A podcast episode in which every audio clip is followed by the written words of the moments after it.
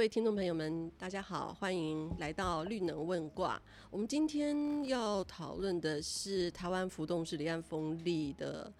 呃。到底是台湾的新希望还是新梦想呢？好，呃，我们都知道，目前台湾的离岸风电大都采用固定式基座的风机，也就是每一个风机的水下机组都透过打桩固定在海床上。不仅因为这个水深有受到限制，哈，那个长选址也受到一些限制。在小英总统提出二零五零净零碳盘的目标之后呢，我们原来二零五零零离岸要五点七吉瓦的设置目标。那经济部能源局在近期召开的离岸风电服饰风场的这个规划说明会议中呢，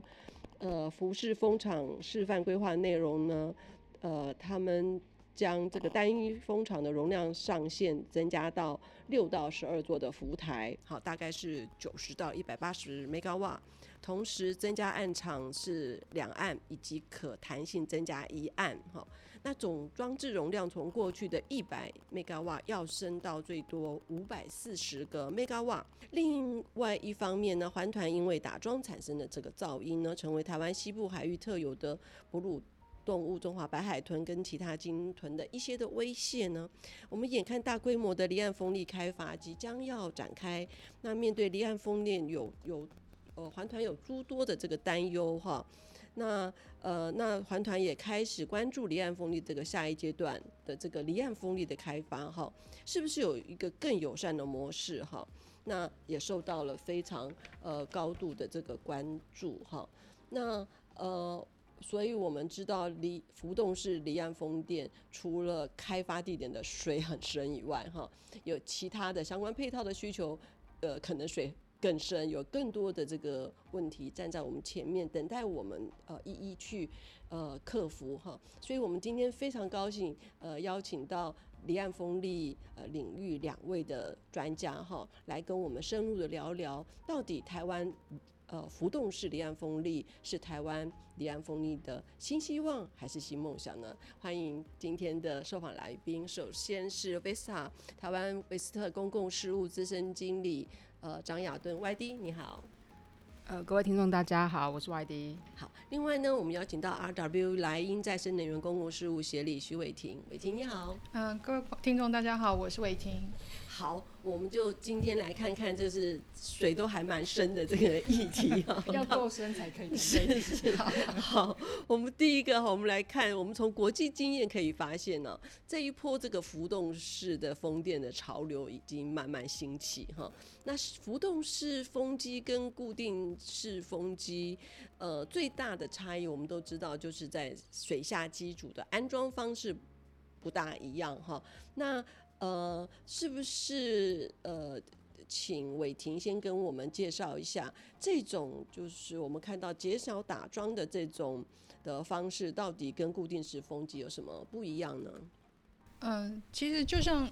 浮动式，呃，它的名字顾名思义来听的话，其实它跟固定式最大的不同就是它这个水下的这个基础呢，它是保持一个浮动的状态。可是这个浮动呢，它也不像大家想的那么可怕，它是不是在海上就会一直跑来跑去，然后飘来飘去？实际上不是这样的。那呃，因为呢，它整个这个呃水下的基座的安装方式呢，其实是跟固定式不一样的地方在于，它会有一个浮，上面会先有一个浮台。浮台跟锚之前呢，也会有系缆，就是来维系它们。那现在浮台呢，其实又有各种不同的形式。就我们 RW 自己的这个资料库，就有两百多种的形式。但不过现在比较常见的有有五种啊，就是像浮筒式的、那悬浮配重式、跟驳船式、还有半潜式跟张力腿式，这五种是最常见的。那呃，这这五种要怎么样去做运用跟搭配，又要再看就是各个。场子的它的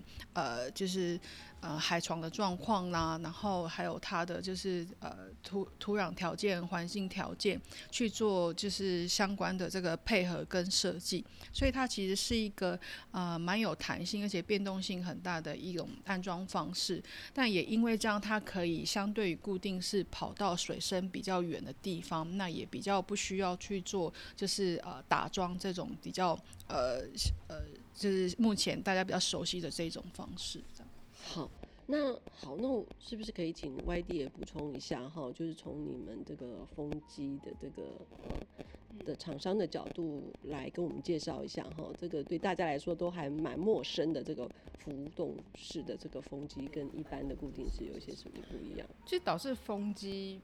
不太有什么变化，是是，这这真是好消息，就是说，在一个好像大家很不熟的一个呃领域里面，呃，风机反而是比较没有变化，就是它其实相对需要变化的比较是它的呃怎么样去跟呃水跟海跟这个海底。好，怎么样去做细节这些这些事情？风机本身比较没有什么变化。这个呃，从欧洲之前，甚至十多年前他们做的这个示范案，小型的示范，那时候还是拿我们呃陆域的风机，好，直接拿那个拿拿拿个二手的风箱，说哎、欸、来来做一个示范，哦，两 mega 瓦来看看怎么样？哎、欸，那时候就放试试了大概五年，发现哎、欸、还是可以运转。都没有问题，然后甚至那个、呃、风浪，就是大家本来会以为说哇，那风机可能就在海上就晃来晃去，跟船一样，就是很夸张那就事实就绝对不是咱想的那样。哎、欸，这听起来很很厉很棒啊，很像有点像是海上的阻尼器的那个对，就是就是你浮台做得好，或者是说那个浮台的设计得当的话，其实风机在上面的那个晃动真的不像大家想象，它是像一个相对平稳的呃一个发电的设备在上面。那只是说，呃，现在大家会比较觉得比较困扰的，现在只是还没有想到怎么解决的是说，万一这个风机上面有大的零组件，嗯，你那些派克也是准，被安诺，被安诺。像如果是固定式的话呢，我就是啊，就是呃，我就那个工作船，我就载着零组件，然后到这个风机旁边，是哦，然后就是在就是就地工作这样子。嗯、可是 floating 现在大家就比较困扰的说。我可能没把风机拖回岸边，然后进行这个更换，这是相对比较现在还在很头大的，所以它比较需要一些港边的这个基础建设的一些支援，对不对？对，就是它不只是施工期间会需要一个很很很不错的港，嗯，它甚至是一个长期维运的时候，嗯，那个港都得要呃有一个留保留一个空间，让呃这些风机它万一在维运的时候有一些比较相对。大型大动作的需求的时候，是是、嗯，对啊，这样听起来好，因为我们都知道那个呃 Vestas 的那个风机的那个叶片越做越大哈，嗯，所以呃我们并不用担心说原来那个固定式的越做越大没问题，所以这浮动式其实也不大需要特别担心，对不对？呃，讲讲是这样讲，但实际上大家都是以一种很谨慎的心态去。呃，往这个大型风机大型化、风场大型化的这个路线去发展。那我们每一步，比如说整个结构的计算啊，吼，跟这个海的这个互动啊，这个计算都还是要非常小心拿捏。这个先前的一些准备动作，哈，资料的收集方面，这个都需要非常的谨慎小心。就是大家都走在这个浮动式离岸风力的学习曲线的前端，哈。对，即便是已经走了好几年的这些有示范案场的国家来讲，嗯，嗯，其实大家也都还是觉得很抖啊，对，这 还是很抖，就是是那个抖，就是反而是让大家知道说，哎、欸，我真的是要好好的去去。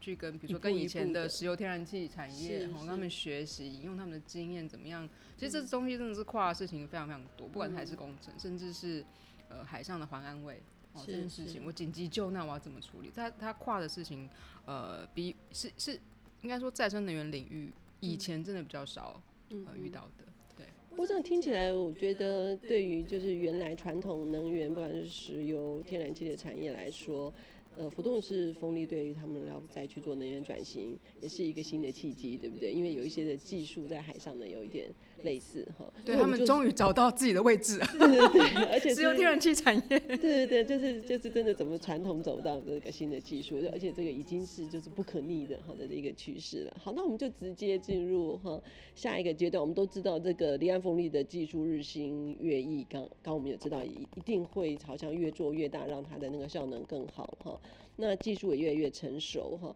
可是浮动风机在研发阶段的时候，不管是呃在技术上、价格上都面临的呃不少的挑战，恐怕它也没有办法完全从固定式风机的这个角度去推想哈。所以呃，是不是请伟霆跟我们分享一下目前各国发展呃浮动式离岸风力所要克服的，不管是在技术或价格上面有哪一些的挑战？其实前面已经有提外地就已经有提到，不管是就是其他国家或台湾，其实真的最重要的还是港口，因为港口不不管是刚刚外地说的运维的阶段，还是安装的阶段，其实都需要就是港口条件的配合。那呃浮动式所需要的港口，相对于固定式呢，它除了就是所需要的时间比较长，例如说它在安装期间跟维运都会运用到它以外，还有就是说它的条件也会比固定式要求的再多一些，包含它的水。水深会可能要需要比较深，然后再来就是它的载重也会需要比较重，所以就是说它的一些呃这个整个基础设施的提升哦，会影响到到底这些啊、呃、浮动式的风机还有它的浮台的安装有没有办法就是在我们期望的时间内完成。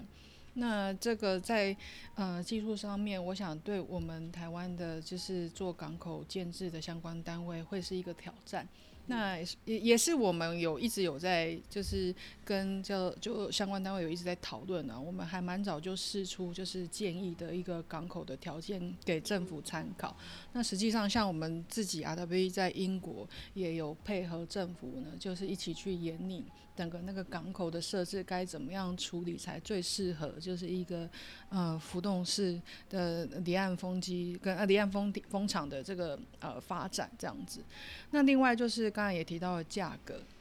价格的确我们不可不可讳言哦，就是浮动是因为它还很新。所以呢，就是它所需要的价格呢，就你们现在目前国际上看到资料，大概是固定式的两倍左右。嗯，那当然它不是永远都会维持两倍。我们看一些国际资料它来讲，它一直在往下快急速的在往下的下降中。那我们预计大概三零到三五之间呢，它跟固定式就会还蛮有竞争力，但就是需要时间。那呃，在这段时间之前，我们其实以以台湾来看，我们也不可能等这么久，因为我们有自己的装置的目标，然后跟能源转型、跟近零的目标。那如果要在这段等待，就是价格下段期间有所帮助的话，其实会需要政府一定的支持。那当然，我们通常第一个想到的一定是趸购费率。是。那趸购费率的话，呃，这个这个价格就会需要一些讨论，因为这可能就是这个价格，它在台湾算是比较敏感的问题。那那那那这个要怎么处理？我觉得可以。呃，跟政府来找出一个最适合的方案，也许不一定纯粹趸购，也有可能有其他的思考的模式，我们可以互相再来讨论，怎么样可以既可以协助浮动式的发展，然后又可以让就是呃受能够让舆论可以接受这样的一个价格的支持，这样。要其实这个有点像是让我回想起，其实刚刚开始太阳光电发展的时候。那个时候再生呃太阳光电一度电大概是十二十二块多左右哈，那到现在的那个大概呃四块多，其实因为在前面它就是需要刚好它也呃跟上了那个时候八八风灾哈，它需要去帮助屏东那边的这个呃的这个呃光电哈的这个还有那个盐化的那个土地的这个解决了这个的问题哈，所以如果说从呃如果浮动是呃风力政府希望能够帮助我们国家的二零五零净碳排，或者是解决解决更多的一些呃能源转型的问题。其实还有国安问题哈，如果把一些国防预算一起想进去的话，呃，趸购费率其实也是一个可以去支撑哈未来浮动的这个呃风力能够成型的一个另外一个的可能哈。好，那呃我们接下来就看看哈，就是除了这刚刚说的这个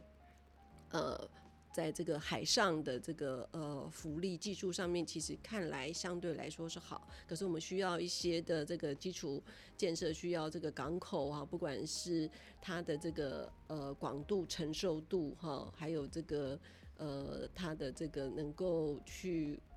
规划的这个回转，所谓的要制作这个浮动式离岸风力的这些回转空间要来得够大以外呢，人力。的这个技术人力肯定也是需要哈，呃，可能需要政府早点去应应哈。那因为呃，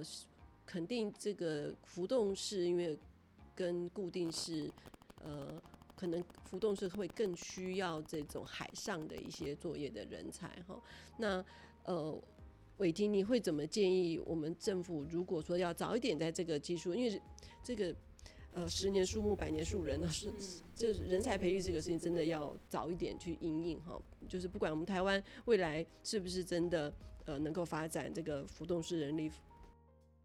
浮动式这个风机的这个政策，早点规划这个人才的这个培育，就算台湾没有做这个这些的人才，未来在整个国际趋势上面，应该是会非常夯、非常受欢迎的哈。所以，呃，伟霆可以不可以建建议我们说，我们这个政府在这个技术浮动式技术人才上面，我们可以提早做一些什么样的准备？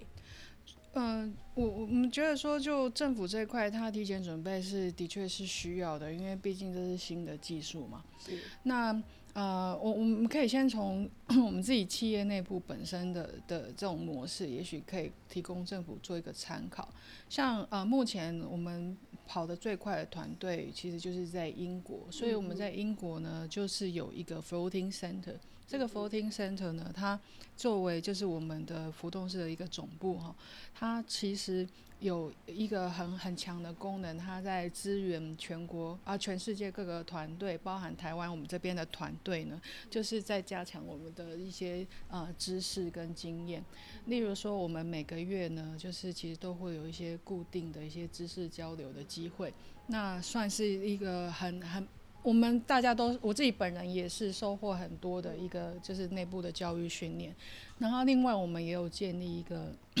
开放性的，哦，内部开放的资料库。我们其实呃各种大家想象得到的议题哦，其实我们在内部都有一些相关的研究团队跟资料。例如说，呃，像有些人担心他他对于就是渔业是呃之间的那个关系会不会有所影响？我们内部也有一个呃专门研究这个议题的一个小组，可不可能更共生，对不对？对，我们一定是往往就是共存共荣的方式去做，但怎么做这个东西一定要有人来演绎。那我们内部有这样的人，而且定期来跟大家去分享这些资讯。那还有，当然技术更是更是最重要。就是我们刚才讲到，我们有一个两百多个，就是啊浮台的这种资料库，那也都是大家就是呃都可以去去看，然后去了解那。呃，而且这个这种经验的互相交流，然后跟讨论的风气其实蛮重要的。所以说，就从企业的这种经验放大到，就是说政府的人才培育的话，也许就是啊、呃，可以提早去找一下，是不是有相关的这种学者专家，他可以就是来成为成立一个，不管是一个团队啊，或者是一个呃，就是技术的中心啊，或者是一个一个研究的中心。那定期的去做对大众做这些分享，那或者是技术人才的培养，其实这都蛮重要。那像我们自己也有在做大众教育这一块，大家如果对福台啊对浮动是真的很有兴趣的话，大概台湾现在或者说中文世界里面唯一比较就是完整的那个资料呢，大概就在我们官网了。大家可以去看一下，我们官网有一个云端教室。那这个云端教室包含浮台有哪些，然后浮动式到底要怎样不会飘来飘去，它是怎么固定的？啊，这个是大家一直很担心的一件事情，可是实际上不是这样，大家可以去看一下。我们现在还有做动画，告诉大家怎么固定它这样。那然后还有包含就是说的呃，目前已经有哪些的示范经验，像我们在。在啊，我们现在自己就有三个示范的那个案场嘛，包含在挪威、英国跟美国，这些我们到底是怎么去呃去设计它的这个风场的？那什么样面对不同的水深，设计什么样的浮台，我们都有详尽的介绍，大家都可以去看一下。OK，感谢。所以针对于那个。呃，浮动式离岸风力的这个，想要知道一些科普的知知识的话，哈，可以上这个 RWE 的这个官网，他们的这个云端教室，哈，去了解一下各种不同的哈的呃的问题，可能可以先有一个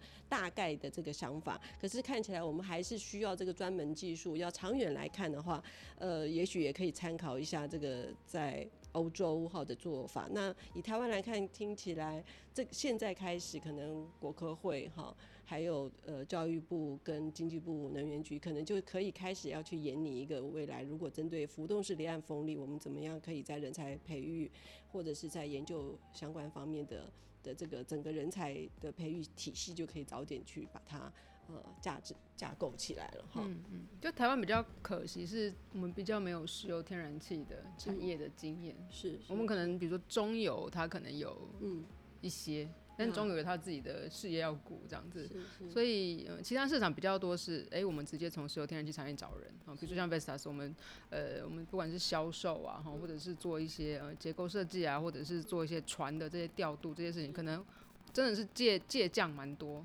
那是等于是石油天然气的人跟呃做离岸风电本来的人，大家一起合作。然后，呃，甚至比如说有石油天然气产业经验的人，他们就会反而有点语带抱怨说：“我觉得你们离岸风电的这个，呃，比如说黄安卫好了哈，嗯、就感觉就不像天石油天然气这么的，呃，有有合合作感。嗯，比如说就是不同的石油天然气公司，虽然我们看起来就是非常竞争，可是在黄安卫这件事情上面，他们是非常的。”呃，就是很一致哈，然后会有非常紧密的合作，这样。那我们就哦，我们本来以为自己就是环安卫很强，就是以离岸风电这种角度，他们就觉得哦，没有没有，你还不够哦。所以其实就是就是这个，对，这是蛮好的。嗯、就我们本来平常对石油天然气 有一些比较负面负面的，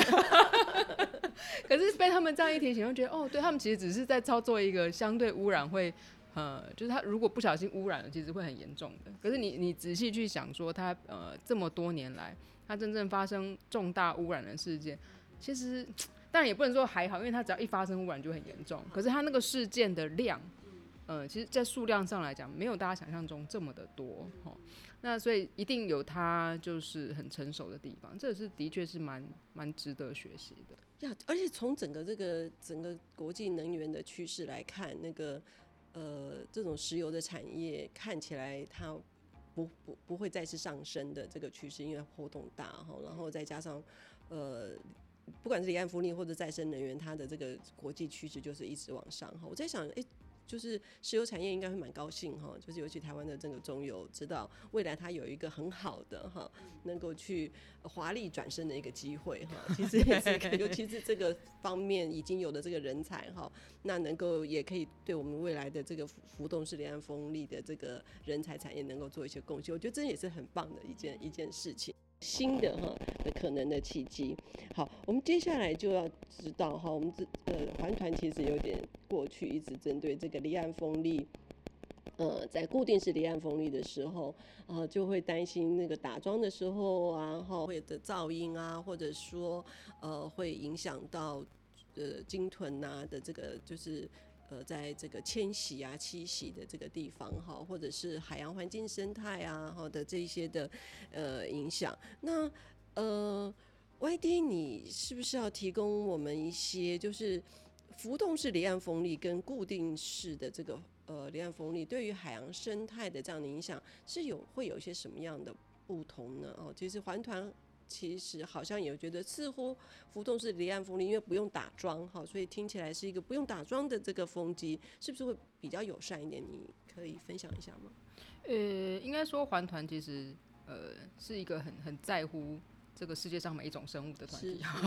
所以比如说像呃为什么要做固定式的这个离岸风机，就是可能本来大家觉得对，哎，陆域风机可能对。陆地上的生态跟社群会有些影响，虽然比如说我们往海上去，可是当我们往海上去，比如说往近海或者稍微远一点的海海啊、海域，会发现说，哎、其实受影响的呃生物还是有，比如说鲸豚，这是个很很显著的这样子。所以，但以台湾的海域来讲，就是呃台湾白海豚哈，这个就是特别。因为它已经是濒危的一个物种，所以呃会特别受到大家的关注，所以大家会很很在意说，诶，它是在呃什么情况下它会受到影响跟冲击？哈，比如说呃环团会非常在意施工期间的噪音震动，那这个本来呃其实在环保署它在审环评的时候，这也是它的重点，或者是说呃能源经济部他们。呃，初始在做政策环评的时候，这也是他们会去点到的部分，所以他会做一个很长期的这个观测。那呃，也是他们的监督力道所在。我说对环团来讲，所以呃，当固定式发展在呃初期在做环评哈的时候，其实其实那时候就有业者，但我记得是一六年、一七年那时候，那时候其实就有业者提出，哎、我们想要在远一点的海域，然后做。呃，浮动式的，嗯嗯，我其实那时候环团就觉得，哇，这个很棒，是哦，那时候蛮期待的，很期待。那可惜，不过那时候可能就是案子比较贵吧，我也不知道。就那时候，呃，那个就没有成成案这样子，比较可惜。可是一直就是环团很很很期待看到的一个新的呃能源的形式，就是至少在施工上面，它又解决了一个固定式呃离岸风电的一个呃可能对环境造成的冲击，所以大家都会是非常有意识的去往一个对环境冲击越小的能源形式越好，或者是说就算它有冲击，我怎么样去。从它被执行的过程里面去受到缓解，就是会去想这些方式。但我也必须说，哈，就是很陡哈，我们一定要很 humble 承认这件事情，就是我们其实也不知道说，好，我们看到了打桩会有问题，但真正我去施做这些，我把它拖到外海去，哦，做这些锚定什么什么的，那真的就对环境就很影响。就就几乎没有吗？那、啊、我们其实也不知道，还是他可能是有其他需要注意的哈。就是其实也也许提醒我们，他可能需要，因为呃，让我们知道说他的这个工程可能是怎么样的失作，可能要拉毛的时候什么的，嗯，或者是他的那个浮动平台是不是会影响到什么对之类的，那我们可以去想一想。我讲个很直白，像最近 最近有一个很社会案件，就是就是台电哦，就某一个风场的。就是他在就是维运的期间，然后突然发现那个平台，他的那个转阶段的平台上面看到呃尸体，对，超多的啊。然后后来就突然发现那一个月就突然很多浮尸，然后我们、嗯、就是我们业内都会开玩笑说，搞不好其实 其实这是一个，它不是特例，嗯，帮你找到很多搞不好他平常有，只是说被你挡住了，对，只是因为现在有离岸风电的出现，嗯、然后。嗯，就是海上的交通比较繁忙一点，对，然后所以这件事被大家发现，可能很多事情可能本来就有，只是对，我们没有去。那以后如果有浮动是离岸风力的话，那因为那个那个风机是在水，糟糕，跑到浮台上面还可以那个可以去那个挥呼喊一下，还可以救到人。可是这件事情就很有趣，就是大家其实是非常有意识的去操作这些环保的哦面向，或者是说像黄安伟的面相。比如说，甚至就会有业界的朋好朋友，他们就会开玩笑说：“哎、欸，你们要不要思考一下，就是万一真的发生这种紧急危难的时候，你们可能就是他的浮木哦，你们的风机就是他的浮木，哦，那你是不是应该设计一个什么样的机制，让他可以在他已经 快要就是没有力气的时候，他还是可以在海上呼叫，然后大家可以看得到这样子，是，就就会有非常多类似的。哎、欸，他这其实关系。”就是它其实涉及到这个海洋海洋移工人权的议题哈，因为台湾的海洋移工人权一直是过去一直是被丢出红牌黄牌的哈，那诶、说不定这样子可以能够。做点什么呃事情？对，就渔业这边可能平常大家比较没有这么关注，好，那但是比如说，当然在离岸风电来讲，呃，我们的劳工的人权呢，呃，非常的高，他不开心的时候呢，呃，对业主来讲损失非常惨重，所以我们都要非常的让这个就是呃我们的劳动力呢是在一个开心跟安全环境下面去工作。呀，这样这样提醒我，下次我可以找这个海洋移工、国际海洋移工人权的这个黄律师来，我们来谈谈看，也许 可以有一些什么合作。我们 NGO 跟 NGO 可以有一些什么串联哈。好，我们接下来就要去提到，就是我们其实台湾的这个。呃，目前的这个再生能源或者离岸风力，其实走到了一个十字的路口哈，就是说，我们就期待它呃往往前走，然后可是呃从离岸风力第三阶段的时候，我也必须说，我也看到一些事情被卡住哈，所以我觉得很关键的事情就是我们政府的这个政策。呃，是决定未来我们的这个浮动式离岸风电是不是能够走得成或走得好的一个呃关键因素哈。所以，我们台湾如果要积极加速浮动式离岸风电的发展，一定有哪一些的关键政策配套需要提前准备哈。那呃，是不是要去参考一下离岸风力开发第一期的时候哈，去规划一些示范场址作为未来的制定参考呢？首先。请魏婷可以跟我们分享一下。我们觉得这个方向当然是一定要的。那呃，而且我我也想趁这个机会 讲一下哈，就是虽然我们常常在讲说，哎，政府哪里就是需要改进啊，然后哪里需要调整。但我觉得至少从这一次浮动式的这个示范案，它两制草案的这个调整来看，我们政府它其实是呃不只是愿意听，而且其实是愿意调整的。所以像我们就觉得这一次最新的这一次的这个草案呢，它加大的容量，变成是六到十二座浮台的这样的一个设计。比它第一版的真是好太多，因为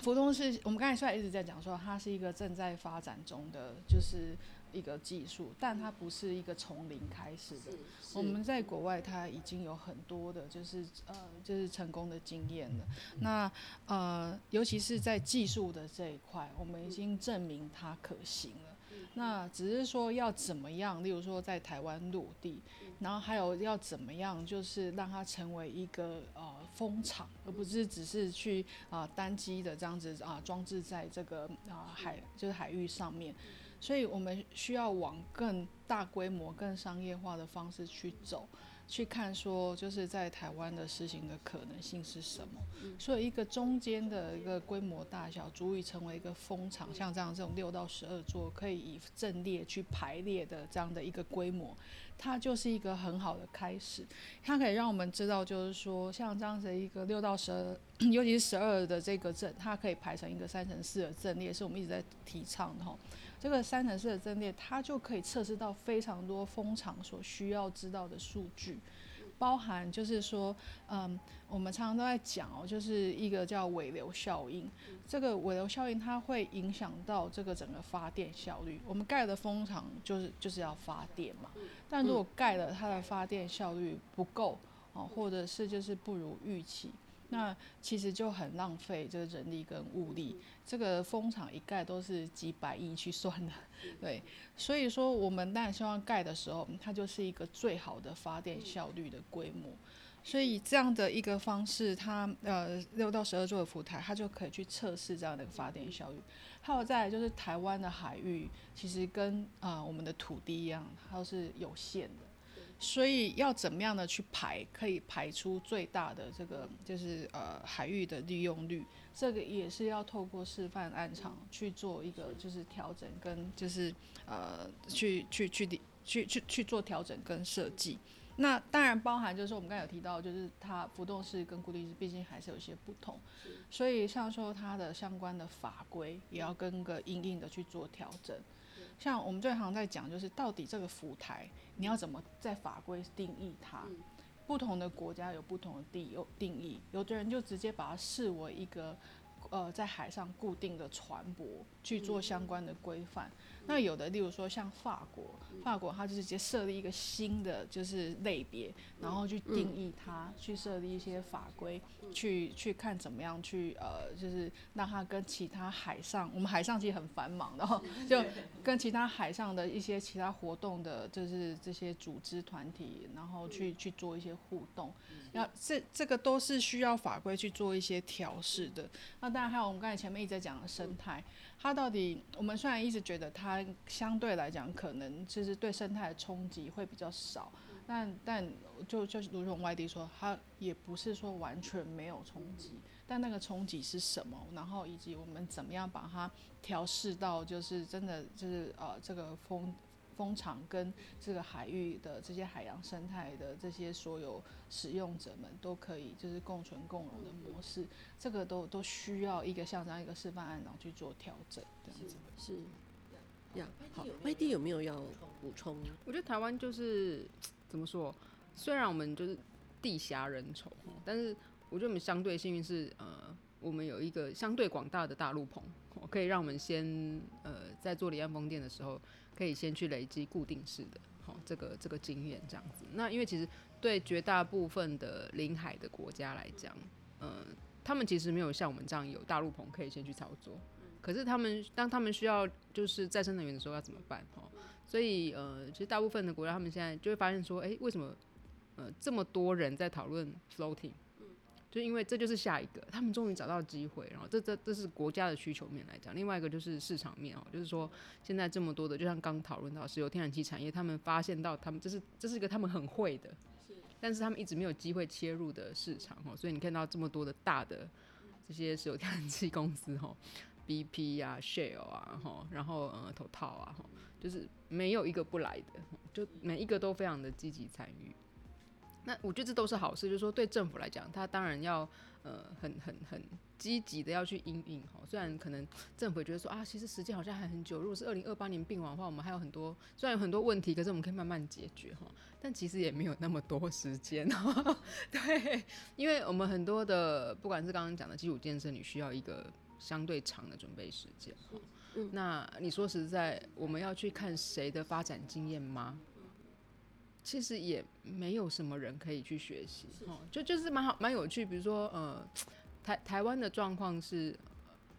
我我走的还蛮，我引用一下我澳洲同事的一个讲法，我觉得很有趣。他就说，像澳洲它，它它虽然是一个地广人稀，哈。可是到了某一个时间点，他可能也得准备要发展离岸风电，这是我们比较难想象，就觉得哇塞，你就是陆域就就是那些袋鼠在跑的地方，你就做离 你就做陆域风场就好了这样子。我说没有没有，他们未来可能想要嗯、呃、出口氢气啊哈，因为他们本来以前是一个靠呃出产煤炭去支撑它 GDP 的哈的一个一个国家，那他现在煤炭当煤炭这个缺口消失的时候，他需要。别的东西去补去替代它，这样、嗯，所以他们会想，可是他们不知道怎么办。然后呢，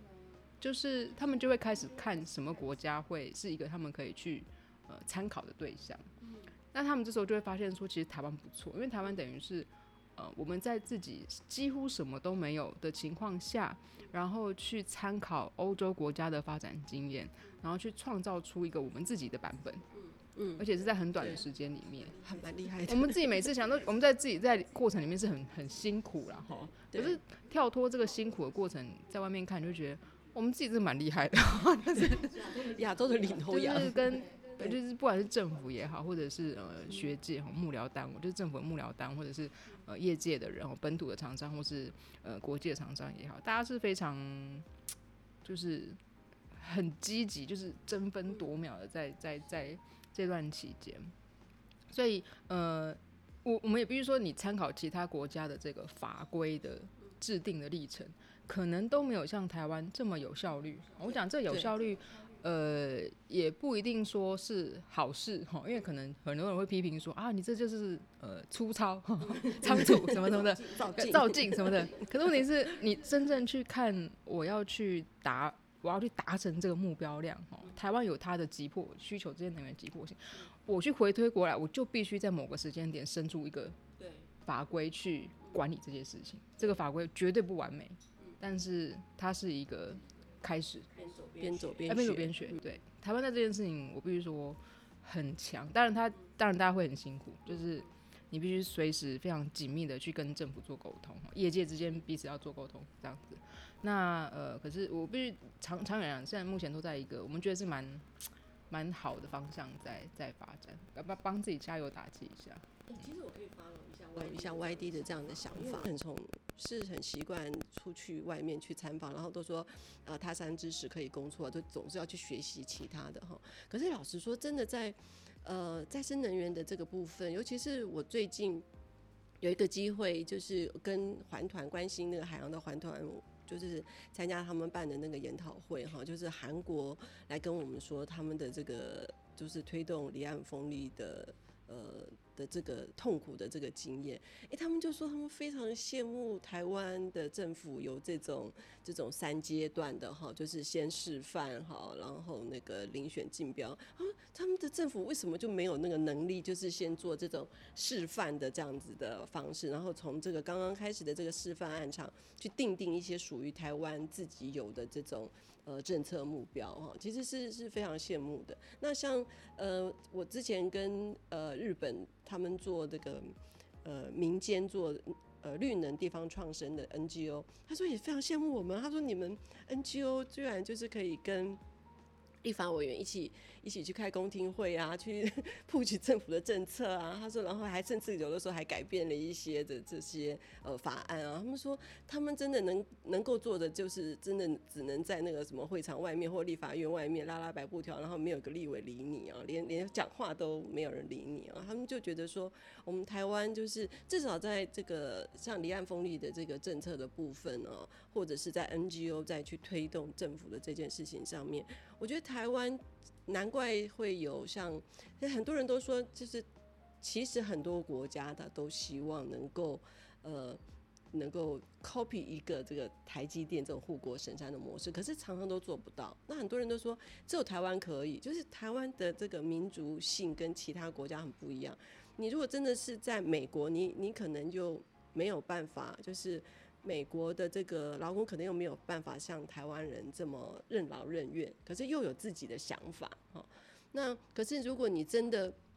在很集权的国家，你又缺乏了创新。就台湾人在某些程度来说，他又有这种刻苦耐耐劳哈，然后政策上面又有来自于民主的这个。一直的这种推动哈，就是啊刁民，对对对，没错，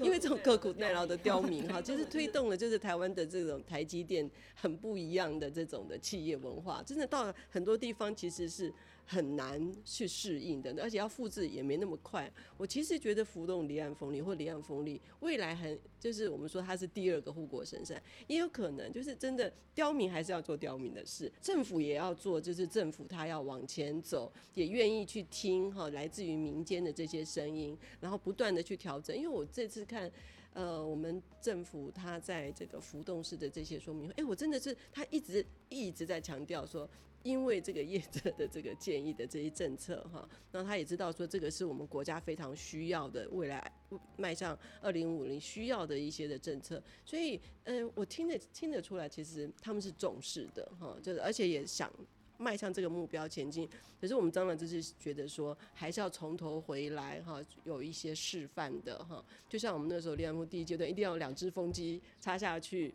才知道那个法案到底怎么做嘛哈，所以这些真的是。对我们，我们其实真的会期待哈，这就是呃最近常常呃因为这个台海的危机哦，我有的时候也是在担心说，那就算是未来我们天然气百分之五十，可是万一一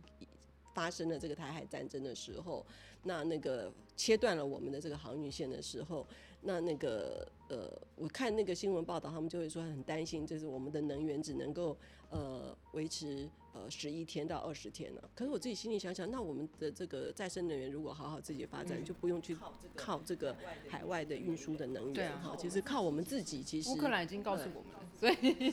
这个这个教训大家一定要对对。所以不管从各个方面来说，这个真的是呃。不管再困难，其实我们真的一定要呃再生能源的这个发展一定要往前走哈。然后再加上呃小英总统他也定定了希望说我们能够打造这个亚太的这个绿能的国家队哈，去能够去帮忙去其他国家哈。也许台湾的 renewable energy maybe can help，对不对哈？所以这个其实都是。呃，以台湾就是民众这么多，就是多元，那政府我们政府也也非常，呃，在在这个民主的这个轨道上面哈，就是跟我们有很好的共同去政策定定这个国家政策或能源转型的这个政策的这个目标上面，我觉得其实是。可行的啦，哈，就算我们今天在这边讲的这个 podcast，我相信辗转会到这个政府，应该也会有机会听得到。哦，我们每天都跟他念经啊，是是，所以开玩笑，所以我们讲的话绝对不会是只是狗吠火车哈。我觉得怎么说？我觉得这是一个，但对一个长长期的在那边从业人员来讲，呃，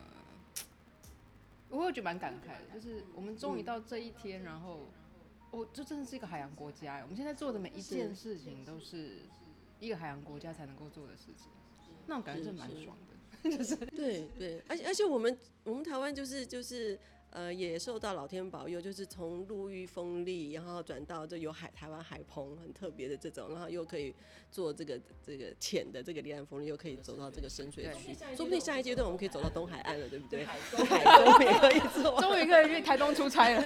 都，可以做海洋能了哈，其实也不是不可能哈，就这台湾就是就是充满了各种各种不同的这个可能性，也有它的这个开放性哈，所以呃。